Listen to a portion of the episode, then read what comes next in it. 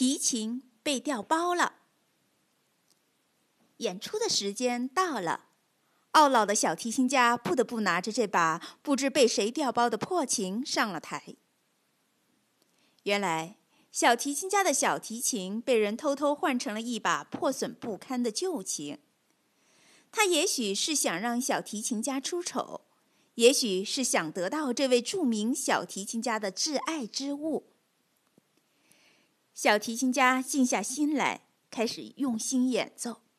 破旧的小提琴声音自然是难以跟他的心爱之物相媲美，但是，慢慢的，从破琴上传出的旋律越来越优美，声音也越来越悦耳。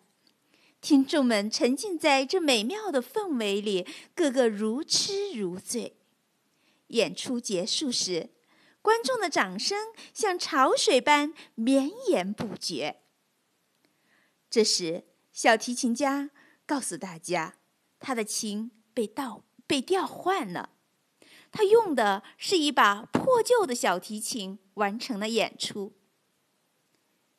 听众们给予小提琴家更热烈的掌声。外表的华丽并不能代表真正的实力，成功靠的是你内在的能力。而不是你手中的道具。只要你是真正的小提琴家，手中的破旧的小琴，又能拿你如何呢？